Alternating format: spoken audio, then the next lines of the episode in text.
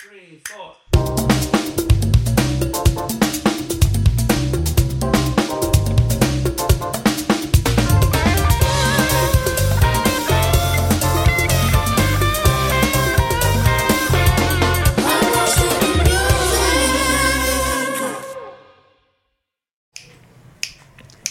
Entramos.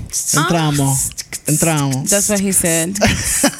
But she di- ella no sintió nada. Ella no sintió nada. Está adentro. Eso fue lo que le dijo Britney. Eh, ok, never mind. ¿Cuándo lo va a entrar? Y el tipo hasta el fondo. El tipo está ladrando, loco. Está adentro ya. Haciéndole Seca. un hoyo. Uh, este, tema- este episodio El empezó. tipo se vino y de doya.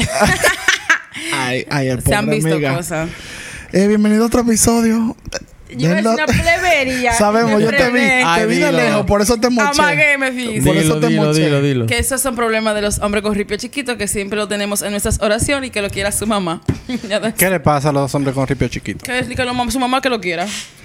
Anda. Bueno, pero ¿y si funciona bien Pero la no lengua? seamos, no seamos, eh, Bueno, no small- estoy hablando de lengua, estoy hablando de ripio. No shame, no shaming people. Bueno, Damn. pero... Ok, vamos a hablar. Antes de que comencemos el episodio serios, ¿Qué- qué- vamos a hablar.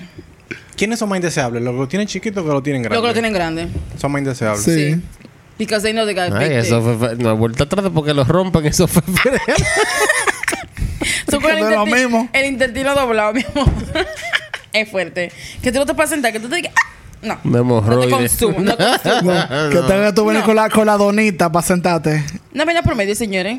Una- algo promedio, algo tranquilo. Boyfriend dick. Yes. We love a boyfriend dick. ¿Qué es un boyfriend dick? Un boyfriend dick es Eh, alguien que como- loves eh, you. eh, que no te diría- respeta, que ve Netflix contigo. Yo no diría boyfriend, like neighborly dick. Yeah, a neighborly dick es un, es un ripio que te hace venir pero que no te maltrata, que tú te puedes sentar al otro día. ¿Qué te pregunta? ¿Te duele? ¿Te molesta? Sí, papi. Empújala completo. Stop, ya, por favor. Cambien el tema. ok, Nelson. Yo. Sí. Entonces fuera- bienvenido tres veces. Si este episodio se fuera a censurar, fuera un pi. El, pero Yo no no, los primeros cinco Yo no primeros minutos. cinco Bueno, minutos. Los primeros cinco minutos. Ya sáquenme del podcast. Cualquiera que, que oye el podcast por primera vez y, y escucha esta introducción. Sí. ¿Y de qué? Esto, ¿Y esto- qué? esto no era de Y esto es. Son cuatro sexólogos. No, cuatro maniáticos. Maniática Bueno. sexual, la pereza mundial. ¿Eh? Muy bien. Devolviste la música, amiga. Muy bien. Exacto, Como debe de ser. Bring it the shit. Read it in. 360. Dale allá. Bring it, bitch. Dale, Nelson, que te toca a ti. Ah, bueno, hoy yo quiero que hablemos sobre Ismael Rivera. Ay, ay, ay, ay, el Conocido sol. Sí, ay. como... Ay, qué Y no canción. estás a mi lado. Mierda, la boca. Qué voz. Qué flow. Thank you. Qué Saoko. melodía. Saoko sí. Thank you. Qué manera de montarse encima de una orquesta. Gracias. Sin respetar tiempo, sin respetar Nada. la clave, sin respetar Ni al ningún- público. la estructura, sin respetar a la gente que crearon esta vaina. El tipo dijo, yo voy a ser yo y Voy yo a me, partir. me voy a montar como yo quiera y cuando yo quiera. No se respetaba ni él mismo. El tipo fue mucho, en verdad. Conocido también como Maelo, conocido como el brujo del son, Así es. conocido como un negrito chévere. Y Este episodio está bueno. Eh, cuando yo oigo el dembow, sábado de salsa y domingo de dembow, el sábado de salsa es Maelo. Es Maelo. Exacto, Claro. Claro, sí. Oye, me pasó Y que Frankie. me pasó, tú sabes que hoy fui a una tienda a comprar unos repuestos para el camión y, y me encontré y estaban escuchando a Maelo en la tienda. Y yo tengo, clásico, tengo claro. varios días escuchando a Maelo, eh, tú sabes, en repeat y, y llegué a la tienda y me encontré, oh, mira qué bien. Eh, y de ahí fue que vine para acá. Comprate ahí por eso. De que Eh, tienen gusto aquí. Se alinearon las estrellas. para Ay, que qué tú veas. fino él, mi amor. No. Ay, Dios mío. Aquí no hay respeto. Es que yo te Es que- digo. I'm taking... Tenemos que ser más profesionales. Ahora tengo yo que editar eso porque si sale un chin de esa canción hay que pagar un dinero. That's not true. That actually, yes, yes, It is true. Sé que se sabe bien cuál El, canción era. el, el, el, el, It was like a micro los second. 30 segundos de que de gracia, eso no existe. Son tres segundos. No, no, no es ni uno. Hay que pagarlo. Ah, bueno. Patricia, you're fired. y eso lo jodió. Eso lo, lo Vengo en 10 días a buscar mi liquidación. Debemos darle la gracia a Ed Sheeran por eso, por estar copiando. Ay, coño. Oh, Diablo. Hasta China Yo, llegó yo ahí. no puedo. yo no voy a ni nada voy a decir. you. Ok, dale, Nelson, continúa. Yo no soy muy, muy salsero, muy sonero. Tu- tuve un- tengo un recuerdo muy bacano de cuando tenía como 15 años. que me llevaron al Águila en la San El Vicente. diablo. Can, can. Amigo, pues tú tienes como 40 años. Ni yo, mi amor. Yo me quedé, yo quedé loco. Yo sí. Yo quedé loco cuando yo fui a ese lugar. O sea, eso era perfecto. Y qué mal- ¿Cómo era ese lugar? Qué O sea, vibra, la ¿Cómo es ambiente. ese lugar? ¿Cómo es ese lugar? Es que no es, bueno. Es una discoteca. Es una mala terraza. onda. Pero no, cuando yo fui era cerrado. Era Ah, cerrado. bueno. Era cerrado. No, no es. ¿Verdad que tú tienes 45 No, años? no. es la que, que tú crees. no es eh, Eagle. No es el águila. Es el águila, amores. Los domingos en el Martín en el águila, el bartender decía: El que me traiga una moneda de medio peso tiene una cerveza grande. Y había que buscar una moneda de medio peso y te daban tu cerveza. Ojo, ya estaban, El de, águila- ya estaban de continuada. El águila queda Ah, cerca de ok. Megacentro en la San Vicente. Ah, ok. Sí, exactamente. Eh, pero que eso no era una terraza. Cuando yo fui Eso era una una discoteca ce- cerrado. Macumba sí era cerrado. Sí, Macumba está cerradísimo más seguro también. No, y el águila que yo cuando el yo águila fui- era cerrado, lo que tú dices, Igor. El águila era cerrado. Eagle era una terraza como deportiva. Eagle, una, vaina- un- una barra deportiva. Pero eso Mi del prima águila, Sujei que está pero- escuchando que mande un correíto explicando, ¿no? ¿Qué era cada la cosa? diferencia. Porque es así, ¿sabes? Amiga, gracias. Primero que todo, para nosotros que nos hemos criado de este lado, como que cualquier lugar que uno va Ella en también. Santo Domingo Este, uno es como nuevo. Uno- Hey, put some Es respect on que that shit. Bueno, yo quedé encantado. ya. Sí, Yo, yo fui con, unos tíos que cumplían años y andaba con ellos y Pero dijeron, vamos para águila. era para bailar. En la discoteca de todo eso. salsa, nada Ah, más. ya, ok. 100% Sí. salsa. Y sabe, ahí bien. van todos los salseros de, de esta Y los de- soneros. de esta ciudad. Así es. Todos los soneros van para allá. Y ahí no hay espacio para bailar. Sin embargo, todo el mundo está bailando. Eso es cierto. De los sitios más icónicos. Porque y, mira, tal y no es bailando de que ahí eh, haciendo un allá. No, lo, lo, bailan- tirando bailando, los pasitos prohibidos. lo verdadero Paso maestro de la prohibido. salsa. Mira, aquí hay tres sitios icónicos pa- para salsero y, sonero. Estaba el Club 70, que estaba en la Máximo Gómez, cerca de ahí, ¿verdad? Le daño ahí. Estaba ese sitio, el Águila, y estaba el Monumento del Son. El monumento del son cerraron y ahí fue que armaron Bonje. Ah, exactamente. Que Ah, eso estaba en. Sabana Perdida, más lejos que el carajo. Pero, por ejemplo, el, en la 27,5 también está teleoferta que no cae. Ay, No, no, pero eso eso no variado. cae, es verdad. Pero ese variado, eso no es salsa nada más. Exacto, pero igual. Pero los que- domingos te tiran tu pasito. Mira, qué No, pero, chulo. pero esos sitios nada Historia más. con ahí nada ahí nada Mira, tú soporte- y tú- mira, yo si soporte tú ya te bailar. Oye, tú no podías ya pasar vergüenza. Tú, si tú te paraste a bailar, tú tienes que ser un tigre que va a decir, what si tiene un paso prohibido que todavía en el 2030 van a estar los tigres imitando. No haciendo. imi- Yo soporto y para teleoferta. Fuerte. Vamos. Mi amigo cuenta. Pero es una terraza. Yo he ido. ahí. Patricia trató. Yo he ido. Yo he ido. No hace Yo no. mucho. Dime tú. Yo ni sé dónde queda, La pero tienda, eso era la tienda de Animarte. Yo he ido. Amigo, come on now. Bueno, y ahora que hablando de esto, me recuerdo, tengo otra, otro recuerdo de cuando estaba más pequeño todavía, que mi abuelo tenía una imprenta al lado de donde yo vivía. Y yo siempre me iba para allá cuando, cuando llegaba del colegio. Tenía yo como nueve, Aquí años, diez años, no es de aquí. Yo Aquí. acababa de llegar. Ok. Y, y yo siempre me iba a pasar la tarde allá con los tigres ahí que están imprimiendo. Y tú, no sé si ustedes saben, pero todo el que trabaja en imprenta viene Es de. Villajuana, Sí. de Villaconsuelo. Villa Consuelo, sí. es cierto. Todo el que trabaja- Ciudad Nueva. Ajá, todo el que trabaja en imprenta viene de. Y esa, eso es como una, una profesión de, de, De esa región ahí. de herencia, como que eso se transmite de generación en generación. Ah, lo que hablamos el otro día, True. como tú tienes guira, toma esa guira, tú eres eso que tú vas a tocar. Sí. That's true. Entonces, esta gente Trabajo que viene de, de estos barrios, lo que escuchan es salsa. Sí. Entonces, tú, tú coges toda esa región de ahí, de Ciudad Nueva hasta Quinto Centenario, y eso es salsa Sí, pura. incluso en Villa Consuelo había, yo no sé si existe todavía esta, eh, esta discoteca, pero en Villa Consuelo había una discoteca muy famosa eh, que eran los lunes de salsero. Y era, creo que se llamaba La Cuora. Pero ahí iban, ti- ahí nada más se pon, abrían la discoteca, salsa, cerran la discoteca, para cerrar la discoteca te ponen una salsa suave. para que ¿Sabes sepan que siempre te ya. ponen a topollillo, una vaina así? Ah, sí. Te ponen una salsa, eso es los lunes salsero de La Cuora. El final de los finales. Entonces, Eso todavía. Me imagino que sí. Recuerdo que, que esta gente que trabajaban Sí. ahí, lo único que escuchaban en la imprenta era salsa y me hablaban siempre de Frankie Ruiz, de Willy Colón. Uh, me pero- hablaban también Pero de... salsa con gusto, muy bien. Otro sábado. ¿Cómo se llama este de Villajuana? eh, eh, El salsero. el Con la gente. Raulín Rosendo. Ah, Rosendo. Sí, esa gente eran todas esas- con todas esas esas canciones. Y yo preguntaba y preguntaba, y gitana, gitana, gitana. Muchacho, yo. Diablo, qué dico. Con nueve años ahí. Y ahora para diciembre, eso como que que yo me ese estaba disco lo que suena. 46 años. Ey, Willy Colón es un caso aparte. No, Willy Colón Entonces- son otros 500. Pasa. lágrimas sacan esa salsa. Ya ahora, hace, no hace tanto tiempo, creo que fue hace, hace dos años, yo conocí a Ismael Rivera porque caminando por el Conde, estaban estos tigres que siempre están ahí en el Conde, que ellos ponen la música y tocan en arriba la música, Así es. la clave, eh, eh, lo que dicen el güiro y, y la, y creo que... Y el Y el bongo. cow- ah, y el cowbell. Ajá. Ellos son como tres y, y tocan ese instrumento. Ellos mo- tocan arriba de una canción conocida. Entonces, uno de ellos tenía un teacher que decía Ismael Rivera. Yo no sabía quién era Ismael Rivera. ¿Por qué? Porque Ismael Rivera es de un tiempo...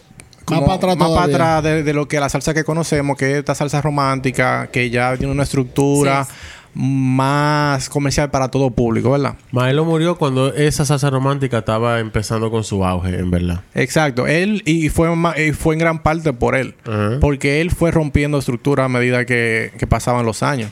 Siempre como... Primero que todo, el son comenzaba, había comenzado en Cuba como un, un estilo mucho más lento. Que venía como de... de- no sé cómo se llamaba antes, antes el, el otro género, pero era algo más romántico y era como un pregón de romance hacia la mujer. Como... Cuasi bolero. como- sí, como si fuera un bolero, como si fuera una serenata. Sí. Entonces, los mismos instrumentos lo aceleraron y cuando estas canciones llegan a Puerto Rico, en Puerto Rico le incluyen otros instrumentos y, y se vuelve un estilo de música más movido. Pero obviamente como es algo marginado, se, eh, se toca en los barrios y los temas que se tocan no son de, de romance ni nada que ver, sino que como de la jerga de la calle. Tú sabes, los códigos, básicamente lo que es el dembow hoy en día. Así fue. Esa, eso, no- eso no ni se tocaba en la emisora, o sea, el son en Ah, ese no. No. Que- Eso era de la- que muy, muy fuerte. Era- Era, era de la calle. Eso eran los tigres, se sentaban en la esquina del, del barrio a tocar ahí un instrumento, improvisar. Eh, y ¿Sabes que eso- en esa época, o sea, la salsa no existía como salsa. No, eso es... Existía No. son, existía mon- son, son montuno, existía el mambo, existía, bueno, en Puerto Rico plena, bomba. Exacto. Y después fue que vino Johnny Pacheco con la falla y toda esa mierda, que él fue que él- Que dio ese estilo de Impulsó salsa el- que la, la fusión que él hizo, lo que se conoce como salsa. Ah, ok, ok. Pero ok. en esa época todo- eso se le decía, si mal no recuerdo, era como música frontillana, música afro, que sí o qué.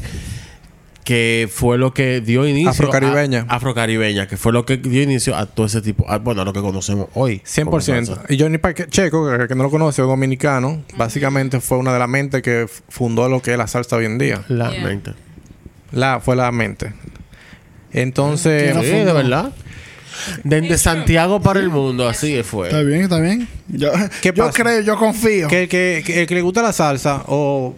Porque la salsa a quien no le gusta, la salsa es una. una La salsa es música, verdad. es Mm, bello. es bello. Lo único Que- que uno no está invested ahí porque, como que no está dentro de nuestro círculo. Pero. Pero eh, el storytelling de los salseros, eso es algo que... Las historias que hay en salsa hablan increíble. Y no, y tú te fijas que no importa el. ¿Cómo se dice? La, la edad que tenga la gente.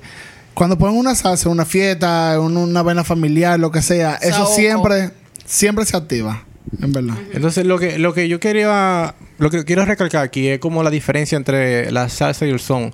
Para la mente no, no educada sobre las diferencias. Y yo nunca entendía, como que incluso cuando yo- uno va a Benje que tocan son o dicen "Va, son un son ahora, yo me quedo como que tratando de encontrar como la diferencia. Y para mí es como salsa, salsa. Es lo mismo todo, salsa, mismo coño. todo. Tiene mucho que ver el hecho de que el- el- las personas jóvenes que no saben, tú ves de viejitos, por ejemplo, y tú lo ves bailando son de verdad. Tú Sí. ves a los más jóvenes. Es que el son se baila un tiempo más... Exacto. mal- más Tú ves a los jovencitos y es un son, pero están bailándolo como salsa. Porque Sí. entienden que es lo mismo. No, it's not.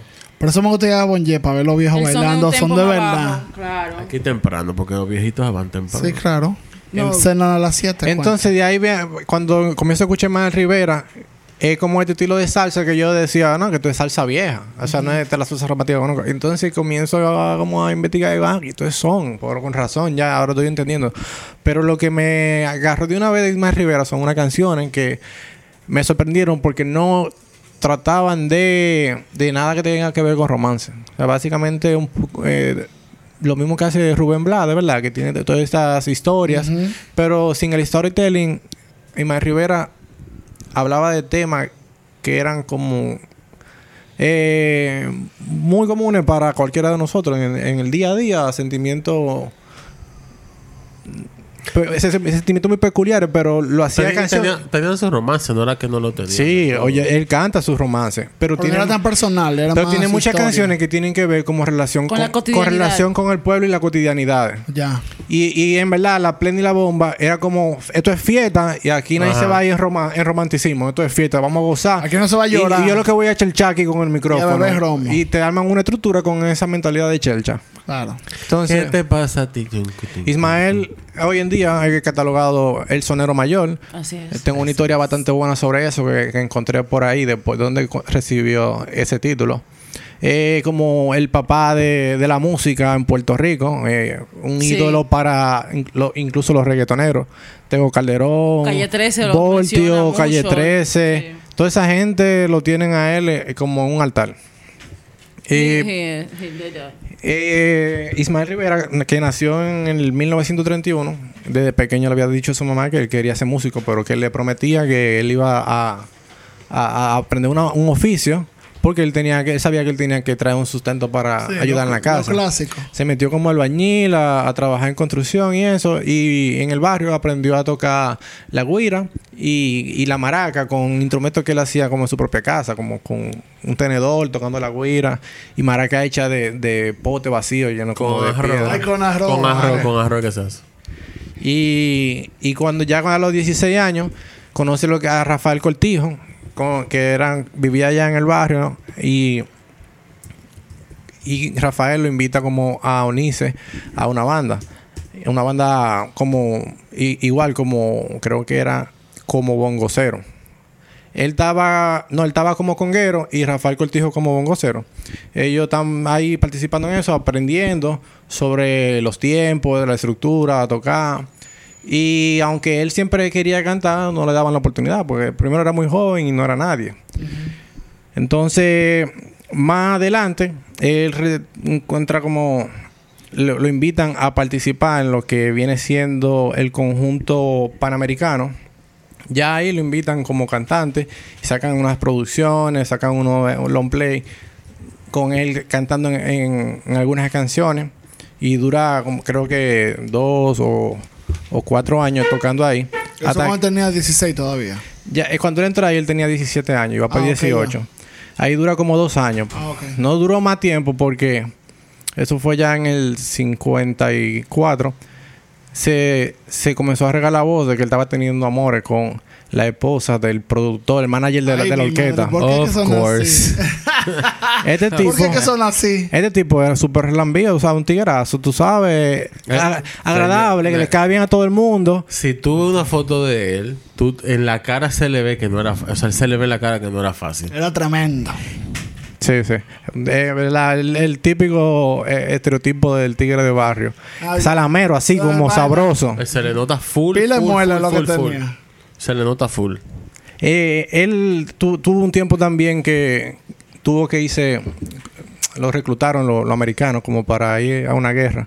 De, a que le, le dieron de alta de una vez, le- lo, lo devolvieron porque no hablaba Una inglés. guerra, la Segunda Guerra Mundial. No, primera. No, porque eso- imposible. ¿cuál fue? no. Eso fue en a Vietnam seguro fue. Sí, algo así, porque fue en el 52.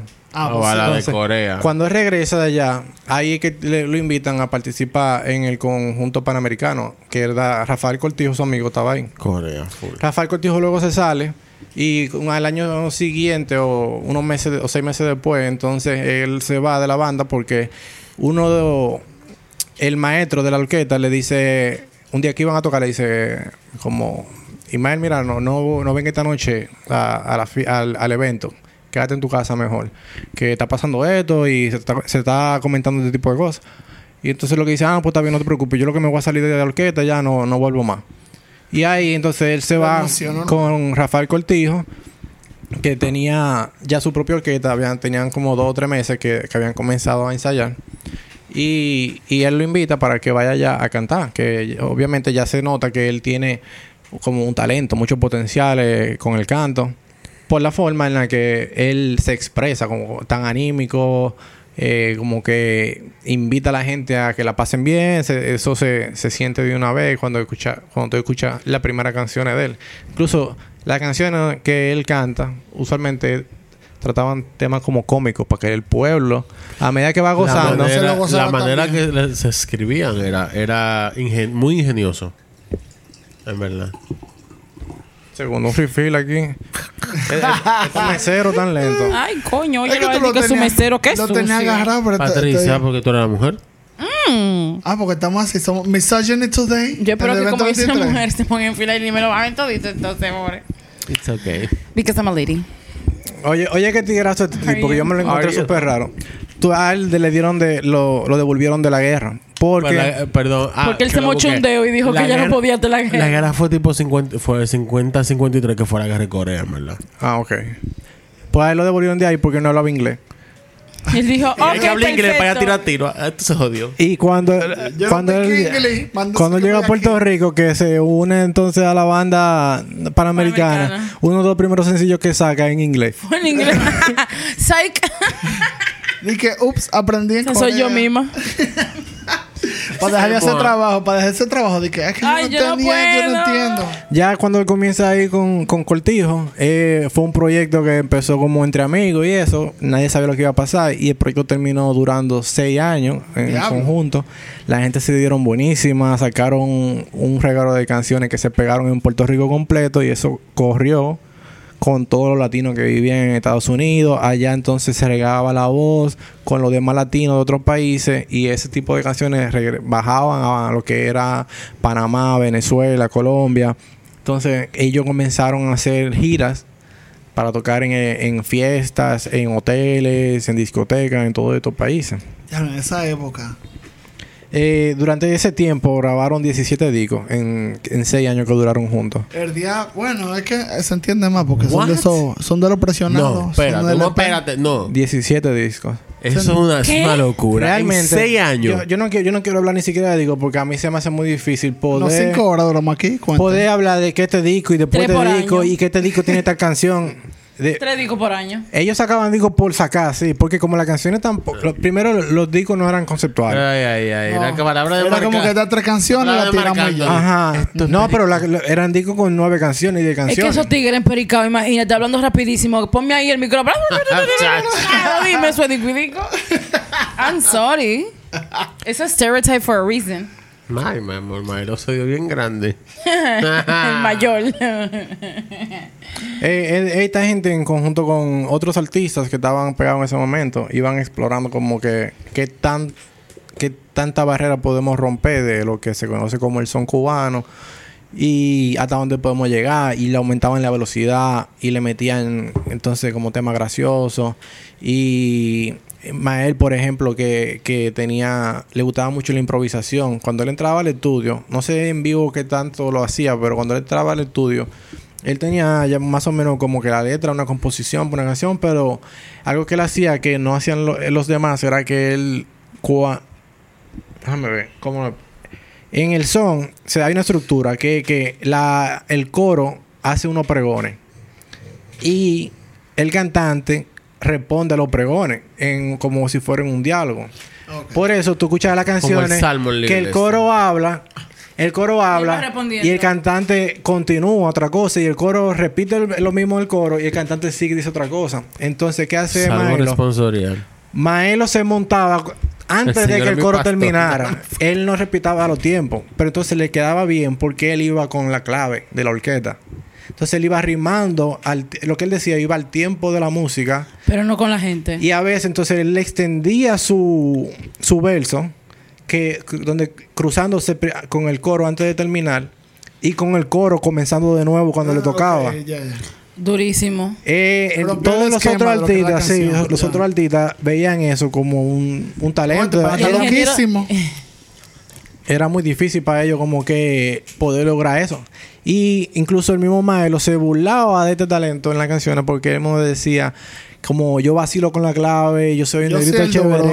Yo soy la leche. Eso es lo que quería decir. Claro.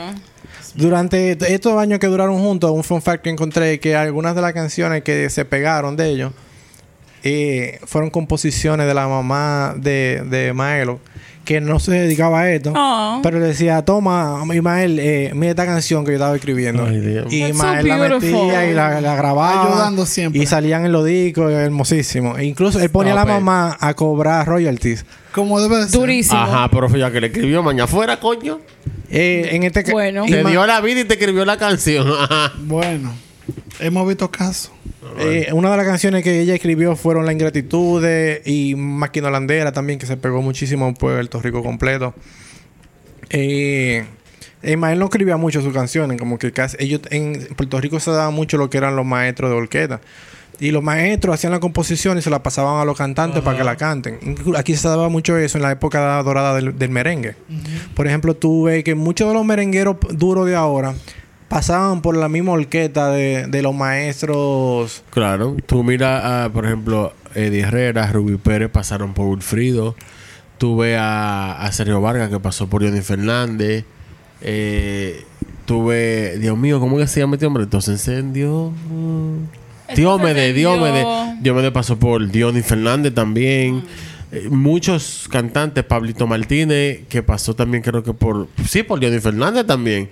O sea, son muchos artistas que pasaron por un Una escuelita. por una escuelita que fueron Wilfrido, Johnny Fernández, Aníbal Bravo, que le dieron la oportunidad. El mismo Fernandito pasó por. eh, ay, por- él tuvo una orquesta que tuvo Sergio Vargas, los hijos de alguien. Eh, seguimos. No. Del swing. Eh, déjame ver, da, da, da, ellos tocaron como, tocaron como seis años hasta 1962, eh, Ismael con Cortijo. Cuando Patricia nació. La, el- la, la banda se llamaba. Cortijo y Rivera y su orquesta. Y en el 62 ellos estaban en una fiesta, estaban tocando como unos conciertos en Venezuela y cuando venían de regreso a Estados Unidos, que era como donde tenían los estudios y ellos tu- estuvieron viviendo ahí un tiempo, ahí Ismael estaba viviendo con su segunda esposa allá. Eh, en duraron en Panamá, pararon en Panamá, hace una escala y en allá lo detuvo la policía y lo agarraron, Yo sé Lo con qué. lo agarraron con droga, con. Con. Ah. Con su Con can-. Con su canqui. Con heroína. Heroína. ¿Qué?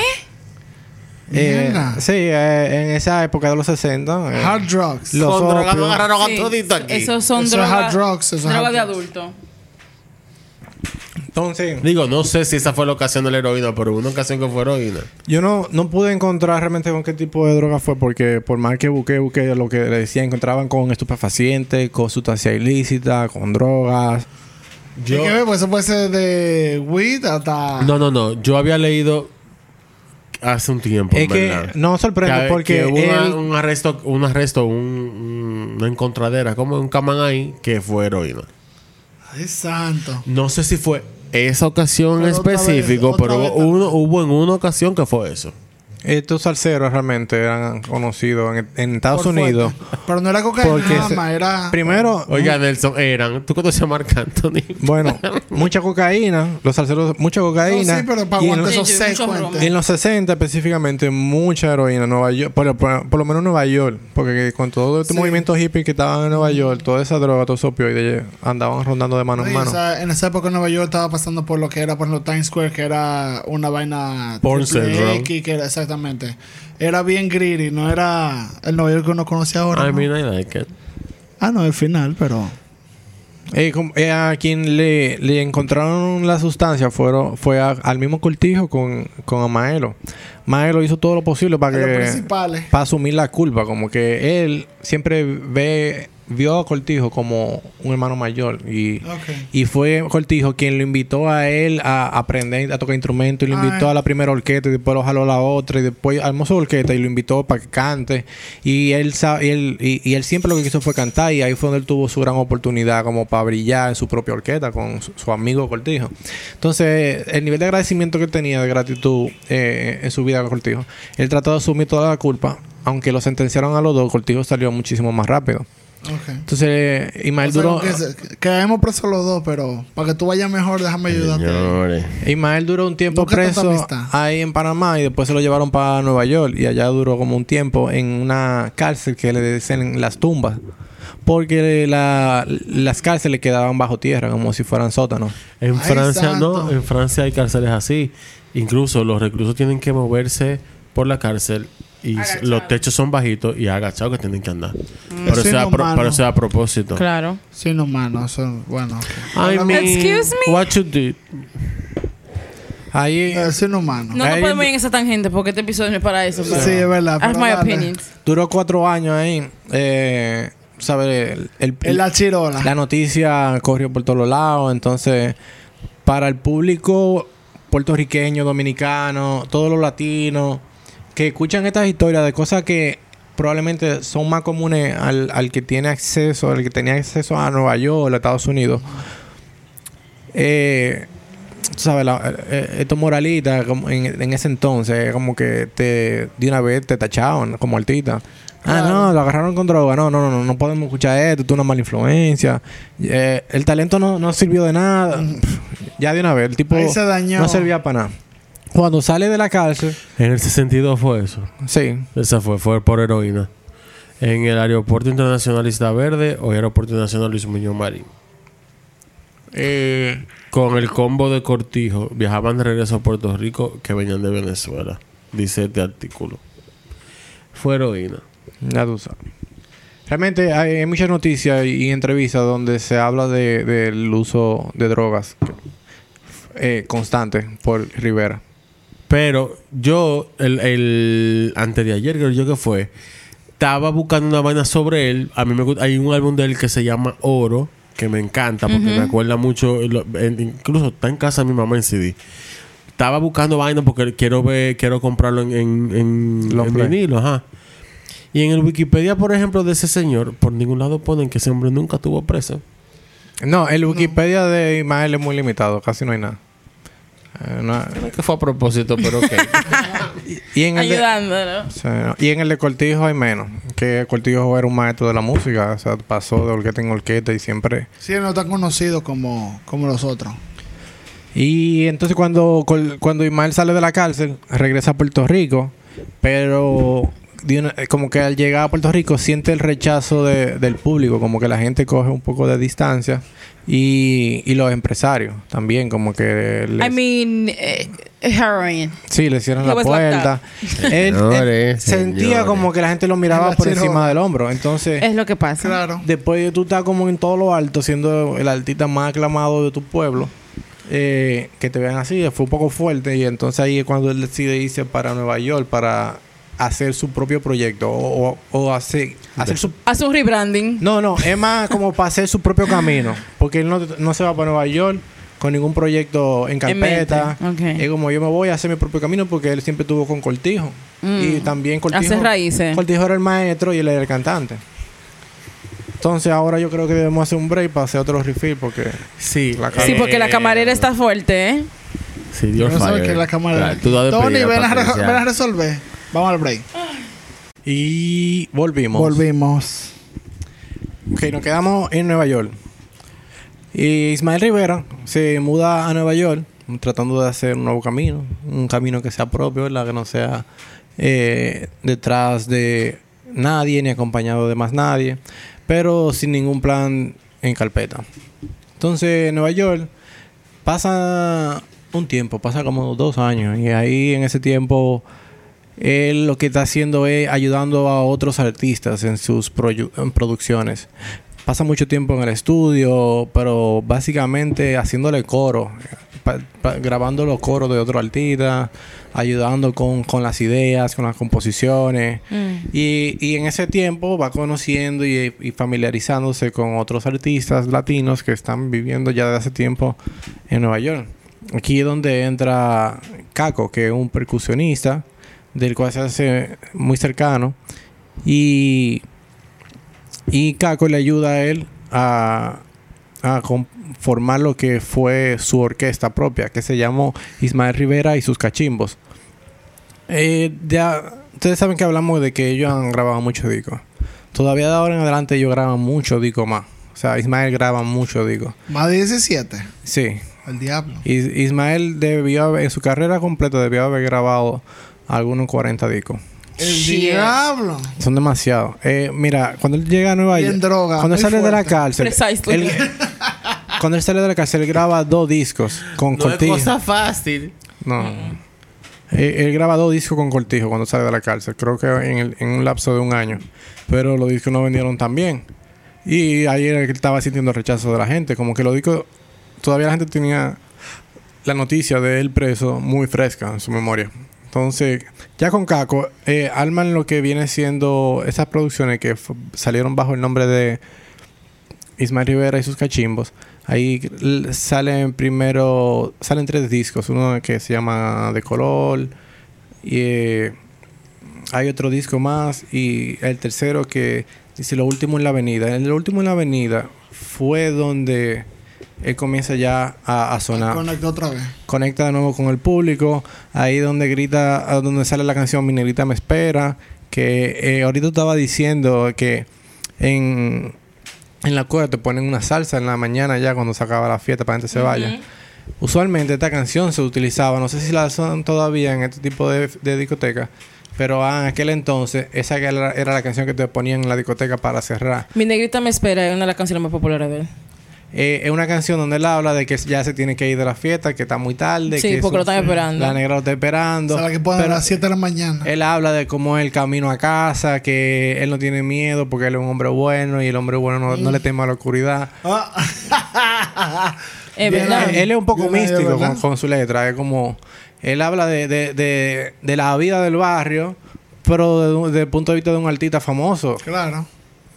Eh, ahí ya saca lo que lo último en la avenida. ¿Qué pasa? Que en ese entonces él está grabando todas esas producciones bajo el sello disquero Tico Records. Eh, la Fania había, había intentado ya en varias ocasiones convencerlo a él de que, de que firme con la Fania, de que deje a Tico, pero él tenía como una rebeldía contra la Fania, para la Fania era algo ya muy grande, y él siempre se vio como un artista, más, vamos a decir, más underground, o tratando de separarse de lo que la Fania estaba haciendo, porque él era más del pueblo. Entonces, la Fania que hizo, la, Johnny Pacheco principalmente, compraron Tico Records. Le dijo, ¿tú no quieres firmar con nosotros? Ahora está obligado. Está, Está filmado. obligado. Está firmado. Ok, Diri. Usted es el que sabe, exacto. Pero a él no le cayó mal eso porque eh, Ismael Rivera pasó a ser eh, el segundo artista mejor pagado de toda la Fania. Eh, Ah, claro. Nada más superado por Celia Cruz. Ese sí fue el final. Que tengo una historia ahí, por ejemplo, eh, en años antes, en el 54, cuando se arma la banda eh, Cortijo y su orquesta, y, eh, después que se llamó Cortijo y Rivera y su orquesta, eh, Celia Cruz baja para Puerto Rico para colaborar con Cortijo en una serie de conciertos que tenía. Y ahí ya Ismael está, de cantante. Y entonces ellos se hacen muy cercanos, porque ya pasa, uno- pasa como unas semanas en Puerto Rico. O sea, ellos se hacen muy cercanos y cuando la gira termina, bueno, eh, a, a medida que se hacen cercanos, es como notable de que ah, ellos se gustan porque tienen el mismo interés profesional, como que se llevan Había bien un- personalmente. Sí, como un que saoco. Un cosa, hay un un- coqueteo. Cuando la gira termina, él la invita a ella para la- a una comida en la casa de su mamá. ¿A seria? Ajá. Ya, invitar a la mamá y todo. Y ella, como que en un momento que tienen privado, ella habla con la mamá de, de Ismael. Y Isma- la mamá le dice, entonces a ti te gusta, a ti te gusta Ismael. Y yo, ese no es el tipo para ti. Yo no creo que tú debas quedarte ahí. Tú sabes que él tiene su forma. La mamá de él Sí, le dijo. ella tiene su forma. Ya tú sabes. Corre por tu Cuando vida. la mamá te dice. A ti no es te conviene algo. ese muchacho. Y en parte, se- en un libro que, que, eh, que salió sobre la vida de Ismael Rivera y un libro que salió sobre la vida de Celia Cruz, dos libros independientes, hablan sobre Ese momento. momento. ese momento porque se pudo validar con artículos de periódico y con entrevistas. De que que- ellos tenían Qué fuerte. una cosita. maricón. cuando eso ellos estaban jóvenes los dos todavía, estaban estaban súper jóvenes, estaban eh, eh, comenzando su apogeo. Bueno, si fue en el 50 y pico. En Tenían 20 y 54. pico. Sí. ¿Por qué Tenía no nació en el 34, 32? 31, él tenía 23 Eh. años. ahí. Imagínate Un tú. niño. Pero arrancó de los 16. Cuenta. No, Mágico. no era muy niño, ¿no? I mean, Eh, La calle. exacto. Y yo no sé si él estaba casado ya en ese entonces. Creo que de- tal vez después de ahí se casó. Ah, Ok. Duró un par de años casado y después se dejó y se casó con otra señora que era la ex pareja de Daniel Santos, un cantante puertorriqueño también. Que ahí hubo un chisme también fuerte en todo Puerto Rico porque Se la robó. decían que le robó la mujer a Daniel Santos. Exacto. Pero Daniel Santos la había dejado, pues ya vivía en Estados Unidos. This nigga's always. Ya vivía en Nueva York y él la había A mí dejado. no me gusta eso porque como que las mujeres son, eh, toma, agárrame eso ahí, agárrame eso ahí. Sí. Y las mujeres son como que el cuero. Bueno, es que ellos se las rifan las mujeres, imagínate. Ay, Dios mío. Eh, pero en verdad Daniel Santos había ido y la había dejado a ella con un bebé de él en Estados Unidos. Y ella- él la conoció a ella porque ella bajó por Puerto Rico tratando de buscar a Daniel Santos como para que ¿Qué lo comparta que? con el hijo. Ella sabía que Daniel Santos se había casado de nuevo ya. Pero para que... como tal vez La para... Real Banda. Mándame, mándame algo. Pero este vino y le dijo, di que vamos aquí, ven. Se conocieron, se llevaron bien. Se juntaron con Daniel Santos, hicieron coro, iban a fiestas juntos, todito. Y de ahí él se quedó pegado con ella, se divorció de su mujer y se quedó con esta. Y esta fue la que tuvo con él hasta durante el tiempo que él estaba preso y eso, y la que se quedó con él hasta el final. Entonces, me quedé ya en el 70, que cuando la Fania compra Tico Records y ahí es donde comienza ya el apogeo de Ismael como con su propia orquesta. Comienzan a salir los discos en el 71. Esto, fue, esto es lo que trae el barco. Ahí sale la canción El Incomprendido. Dime por qué. Son tremendo, tremenda pieza de música realmente. Eh, ya él comienza, ya él es conocí- reconocido como el mejor sonero de, de- de- de la música de toda Latinoamérica. Y eh, con un poco de rivalidad contra, contra el cantante. La voz. La con, voz. Con Héctor Lavoe. Que estuvieron tratando de hacer un poco de prensa amarillista con Claro. ellos dos, como que ¿Quién puede más con la creando droga? una rivalidad. Para mí, No se compara. No, a mí me gusta mucho más Yo creo- Ismael. Claro. Mucho, mucho para más. mí Héctor Lavoe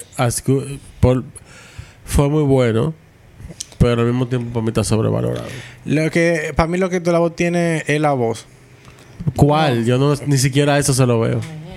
Para Para mí mí, es una voz cualquiera que canta salsa. Tú sabes que yo siempre digo que Yo lo que el que la cantante es el can- cantante, pero la voz de él era como Pe- es como, para mí la voz de él no es que es el mejor cantante, sino que es una voz peculiar, peculiar, para sí, salsa. es verdad. Era No. diferente Ah, para la. Incluso- diferente para la época. incluso su voz Peculiar. no va con su cara, no va con No, su es cara. Peculiar. nada. Como que ya it's okay. Es peculiar. No, para la época también viéndolo así, él hacía algo diferente.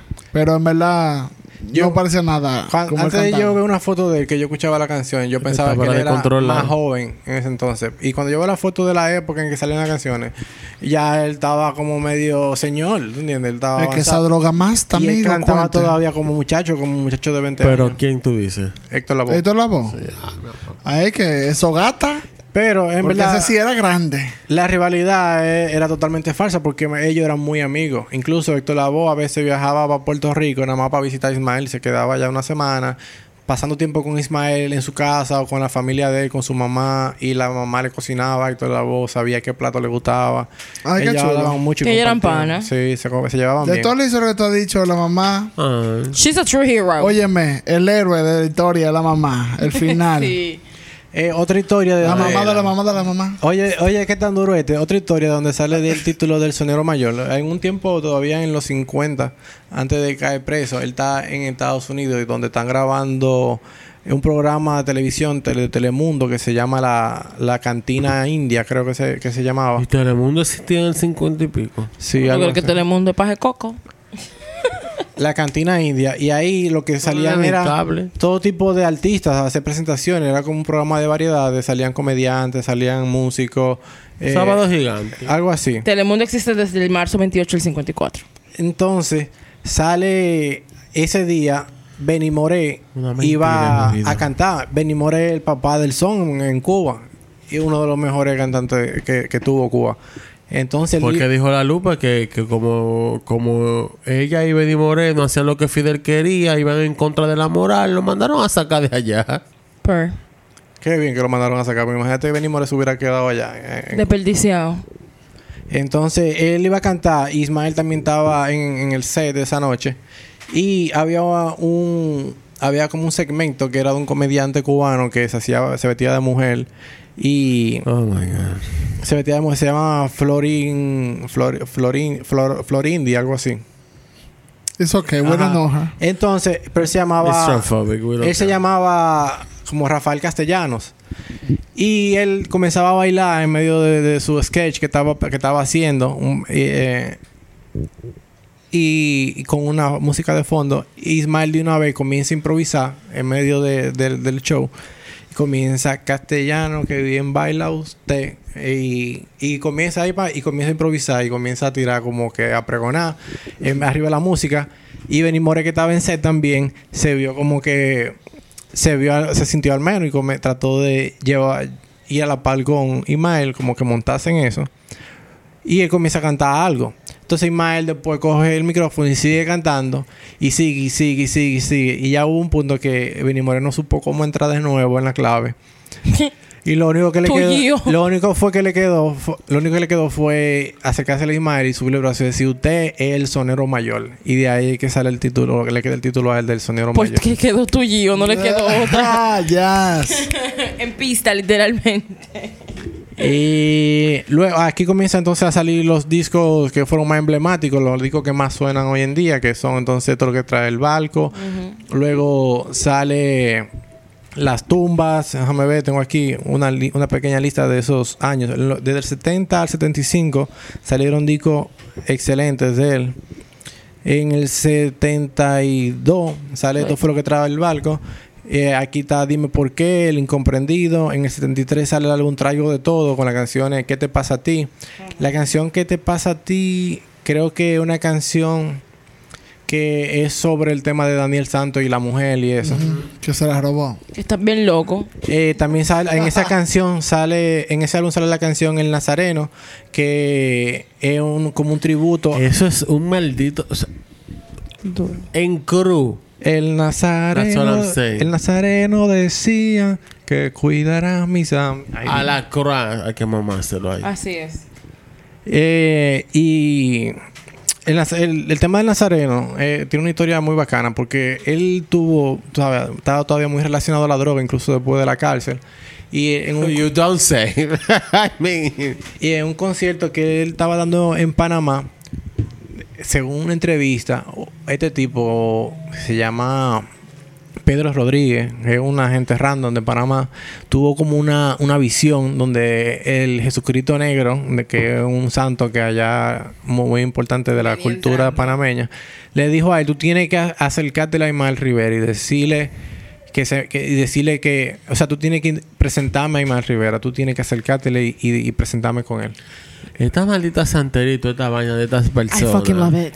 Eh, el tipo va al concierto y no tiene forma, no, no conoce a nadie, pero encuentra la oportunidad, encuentra la, encuentra la oportunidad de acercársele y cuando él se le acerca a Más Rivera, lo primero que Más Rivera que le dice que no, que no lo conoce, el tipo le dice, ¿tú tienes droga? ¿Tú tienes cualquier tipo de droga ahí? El Activo, diablo, dime una vez. ¿qué tú estás? Le pregunto.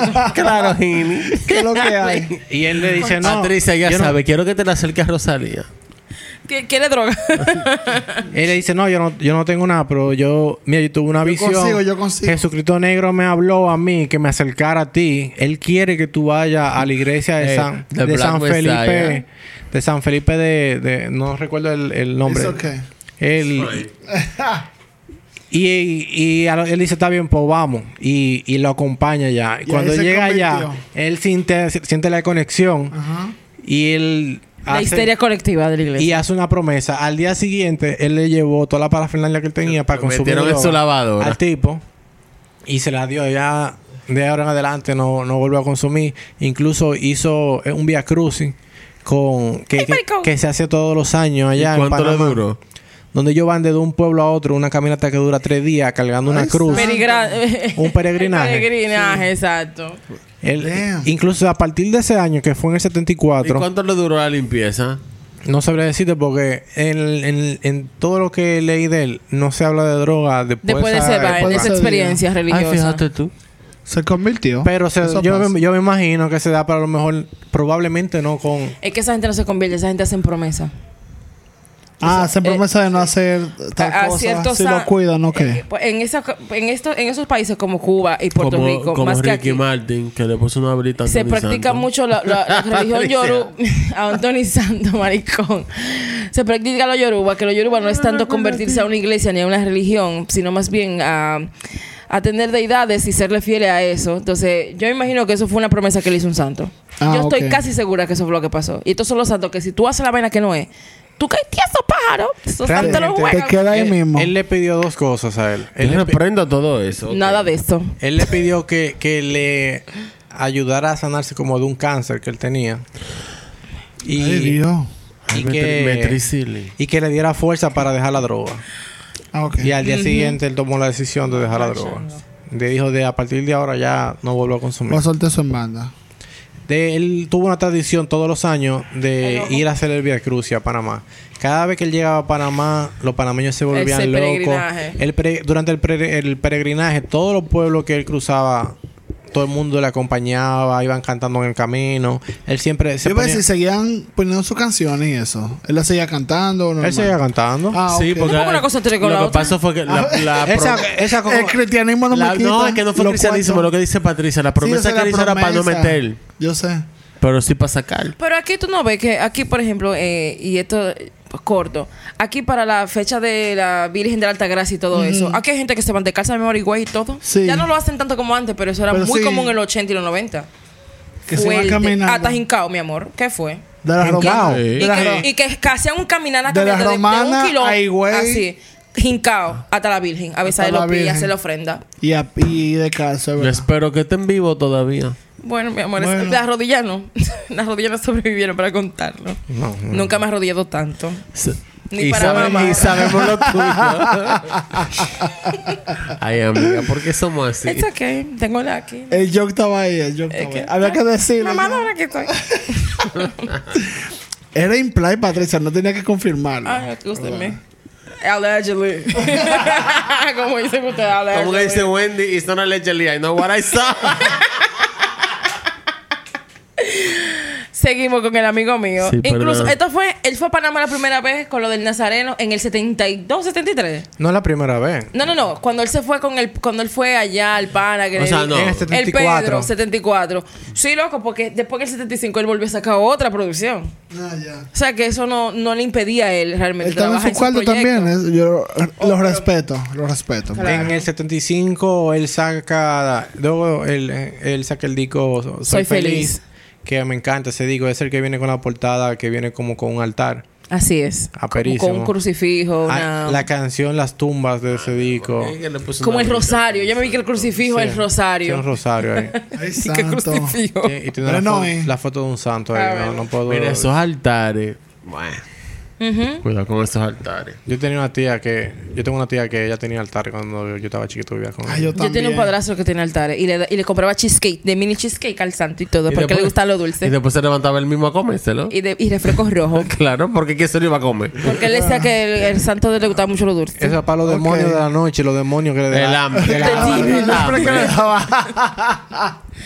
La perra hambre. Yo tuve, no, mira, yo per- con el permiso de nuestro señor expositor, Ay, yo Ah, tuve qué un, cosa. no, no, yo tuve en una película eh, que se tuvo que armar un, un altar rico.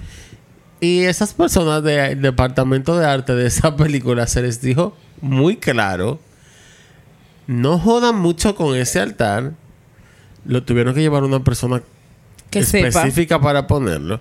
No jodan mucho con el fucking altar ese. La, la, la. Ah, pues se pusieron creativos y empezaron a mover. Tú supiste que el altar cogió fuego solito. Per. No había ni una sola vela prendida. Él cogió Es fuego. que eso pasa. Por eso Pa- que las ofrendas no se comen. Para veneno. Para veneno, en la escena de la casa de, de, de Relámpago chiquito, que la mamá, que era que se puso un altar también. Y Chaina, que era la que estaba haciendo la decoración, buscó una bruja amiga de su mamá que lo montara. Y que eso- lo quitara. Y duró esos cinco días puesto ahí. Ahí fue la bruja a quitarlo también. Yo ni entré a esa ese set en lo que se tuvo ahí. Yeah, that's true. Eso, está- eso, I believe it. eso se puso hasta frío. Y eso era en Villa Agrícola. Para que ustedes entiendan, la, o sea, y lo- la- hacemos los cuentos, es para que se entienda la seriedad de la, de las A promesas eso, que no se, hizo no, a eso no se le pone la mano, con eso tú no relajas. Por eso, a esas promesas. No, no y la gente ve eso como una charcha. Eso no es una... Señor, eso no es una charcha, es todo. Eso no es un coro, ¿verdad? Ah, Hipólito, ¿por qué no va a ver eso? Billy Boy. Dime tú. Pidiri está suelto. Tiene... Exacto. Exacto. Hay de todo. Nelson, perdóname. Continúa. El moquito de cuando no hay luz. El moquito cuando no hay luz. y tú queriendo dormir. Eh, la canción de las tumbas eh, habla específicamente de, lo que él sentía cuando estaba preso en esta prisión que eh, le llamaban las tumbas. Eh, eh, fue una canción que uno de los maestros puertorriqueños escribió específicamente para él, para que cuando él salga de la cárcel la cantara. Él pasó cinco años hasta grabarla y lanzarla en una producción. Eh, también sale la canción No Soy Para Ti, que es una canción como Así es. de, de desamor o de rechazo. Muy bonita también. Borinqueando está en ese álbum también. En 1978, bueno, él, luego sale en el 78, eh, Esto sí es lo mío, que también es otro tremendo dicazo. Ahí donde él saca las canciones Las caras lindas y La perla, que son canciones, eh, un álbum que está más dirigido específicamente al barrio a- donde él vivía. Él está ahí, la foto incluso de ahí, él está sentado como el barrio, así de que. Y eh, él trata de. ay, él, él trata de enaltecer como que la, eh, realmente su comunidad. Eh, la gente de piel negra y, y eso. Y en, en la foto del álbum, él no tiene un atuendo de altita, no, tiene un un aparataje. Y él nunca lo tuvo realmente. O sea, se pone su traje para cantar como un artista cualquiera, sabe que entra muy formal en, este- en esa cosa. Pero él nunca tuvo una vida de, de ostentosa, ¿no? a, a diferencia de otros artistas. Eh, siempre fue muy humilde y siempre tuvo muy presente en su barrio y en su comunidad.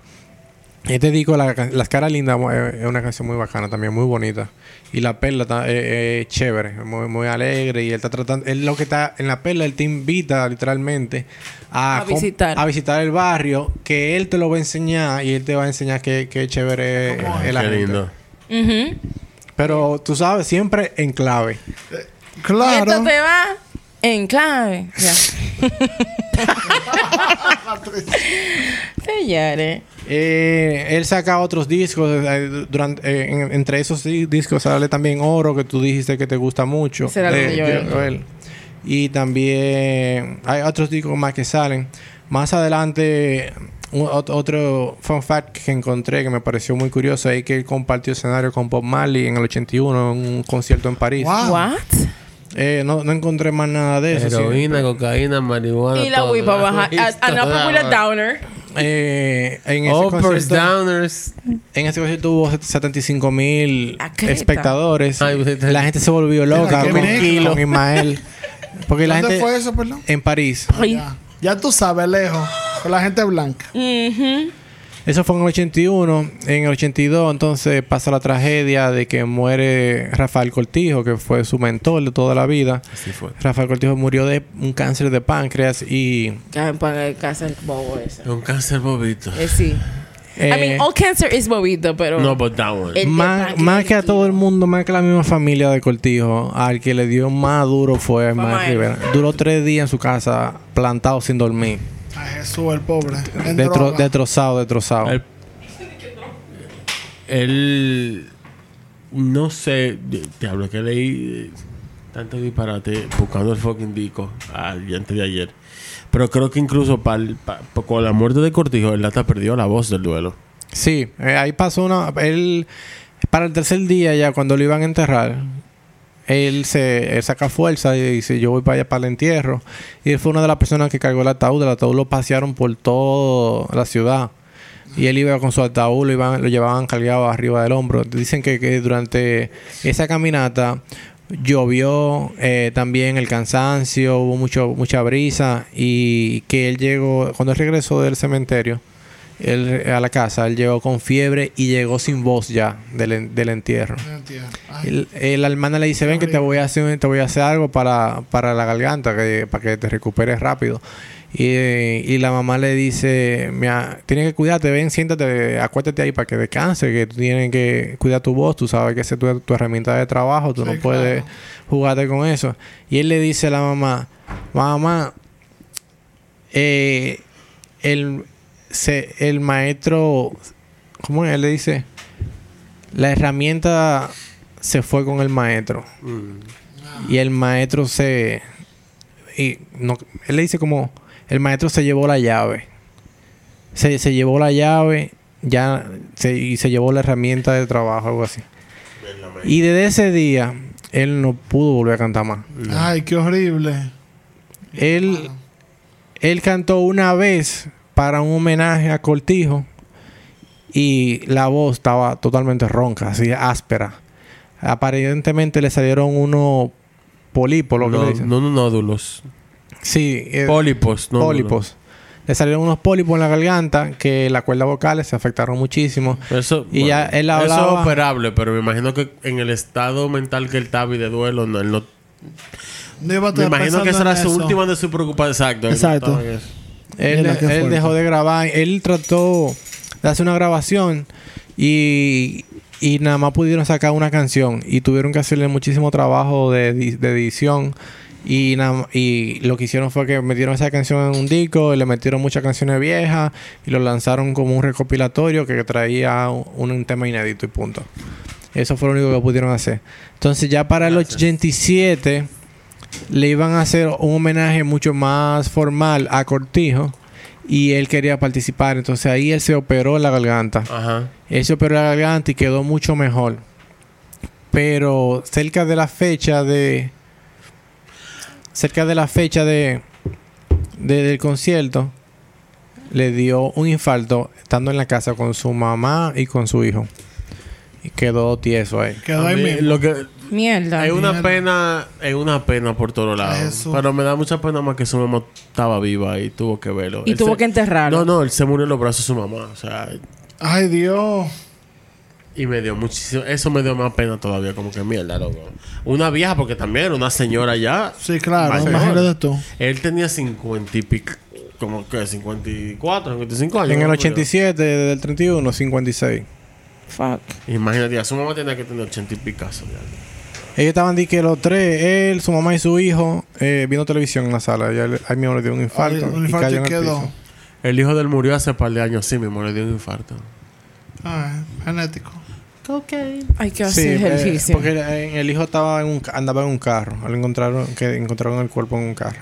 Shit. Mierda, mano. Algo raro también que pasó es que eh, en ese- cuando él murió, él, él- seis días antes había muerto el hijo de, de Héctor Lavoe de un disparo por accidente. Yes. Y poco tiempo y pocos días antes había Un disparo por accidente. Ay, mi hijo, no, Jugando sé- con un no arma tenemos de- tiempo para ese cuento, eso es muy fuerte. Su, episodio sí, va. eh, es un... Ay, coño. y ah podemos hacer un episodio de hijos de artistas que mueren así por uh, me gusta. No, yo gusta. hablé de Eric Clapton y no puedo, no puedo, que eso no se puede repetir aquí. Yo no estaba aquí cuando eso. Eso, a mí me, eso a mí, yo no, yo no puedo, eso no, yo no puedo Pero- ni volver a escuchar. Yo estoy nomás estoy pensando Es un en, tema el- en el sensible chiste. para mí, no mejor no. Yo no lo diga, no. Ya, en el, Do not. en el de Anthony. en el de Anthony está muy bueno. Es un tema sensible para mí, señor, en verdad. Lo de Eric Clapton fue mucho. Oye, eh, eh, a Héctor Lavoe se le murió la suegra, que era muy, la quería muchísimo a la suegra. Mm. Pocos, eh, como un mes después se le muere el hijo y seis días después se muere Ismael Rivera. Dicen que a partir de ahí fue que Fue cayó- que fue en declive. que la droga. el declive ya estaba.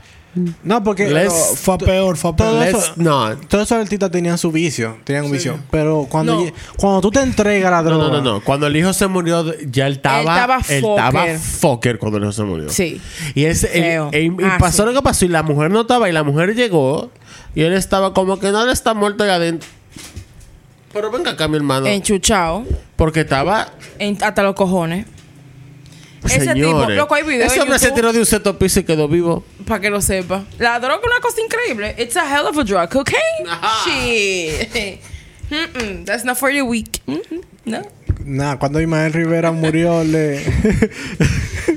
Diablo, sí, ¿cómo, cómo salimos de ahí? Perdón. cuando Ismael Rivera mu- murió, eh, tú sabes, un luto total en Latinoamérica completo. Puerto Rico y, y principalmente Venezuela también le dio durísimo. Eh, la, eh, la noticia de, y, cua- y en Puerto Rico se el, el luto fue una fiesta. como él Como de como él mismo lo decía en, en su canción, yo no sé exactamente en cuál canción es. Pero Abrigamos ahí afuera ahora. yo cuando él tiene una canción que dice y cero flores, yo lo que quiero es que lo gocen. Claro. Bien. Entonces, Ay, qué chulo, qué lindo. Yo no. Yo ahora me me echó. El gobernador de Puerto Rico declaró tres días de luto. No se trabajó, no nada. Todo el mundo Todo el mundo estaba en en luto. la calle. Ah, Fiesta. pues una fiesta. Una fiesta de tres días. Normal. Eso Ah, es muy pero típico. ¿eh? Honestamente, es muy típico de los, de los velorios de salsero. Sí, es verdad. Eso es muy típico. Sí, o sea, eh, eso es típico y- de los lo velorios de gente bien, icónica, en de gente, gente legendaria. sorry. Señores, cuando la gente deja una huella, una marca, cuando la gente es la maldita leche. Y ahí es que tú te das cuenta de verdad lo que Qué tan hicieron. icónica es esa Cuando persona. el pueblo de verdad se tira- dura tres fucking días llorándote. Yeah. Eh, el cuerpo lo velaron en el Centro de Cultura Puertorriqueña. Ahí fue todo Imagínate tipo de tú. gente. Todo el mundo. todo Eso pasó con Frank. El, el velorio de Frank duró como cinco días. Tan bello que estaba Eso después es. que salió de esa cárcel. Fuertecito. hombre. Ay, Dios. Eso pasa, pasó también con Héctor Lavoe. O sea, eso pasa mucho con los salseros. O sea, es que así. También con Vicky pasó. El velorio del duró como tres días. Los tigres ahí en la calle, que es lo que. Bueno, pero eso el mío. 500, pero. También pasa en Capotillo cuando se mueren los tigres, le echan cerveza a la caja. Tú sabes que algo que a mí me gustó, me gustó, me gusta mucho de la música de Imar Rivera es que yo la siento como que muy, muy de cerca. Lo siento a él muy de cerca cantando. Es muy personal, es algo de muy del barrio. Mi Es como, personal. es como tú estás escuchando a un amigo tuyo cantando Sí. sin aparataje, sin, sin allante. Como que está haciendo un cuento. está haciendo, un amigo tuyo te está haciendo un cuento. Ah, El tipo está gozando ahí. Y, él quiere, y él, tú sientes que él quiere que tú goces y él no te va a dejar tranquilo hasta que tú le pares a bailar. Es verdad. wow, qué bueno. qué buen episodio. Aquí estamos. Grave. Nelson siempre, amor. Qué lindo. Eso fue hermoso, amigo. En verdad. Gracias. Eh, Yo sabía que te ibas a romper. Claro, He be breaking shit. Nunca dude, nunca dude. Háganse un playlist de, de Imar Vamos a poner la oreja afuera un ratico. Y, tri- Eh, y un ching. Y la, hay canciones que son conocidas, que son buenísimas. Y, la, y las otras que no son conocidas, pongan atención.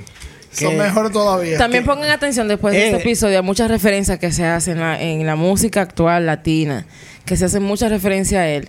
Y, la- y no- y se pasan desapercibidas porque no es tan popular como tal vez otros salseros. Sí.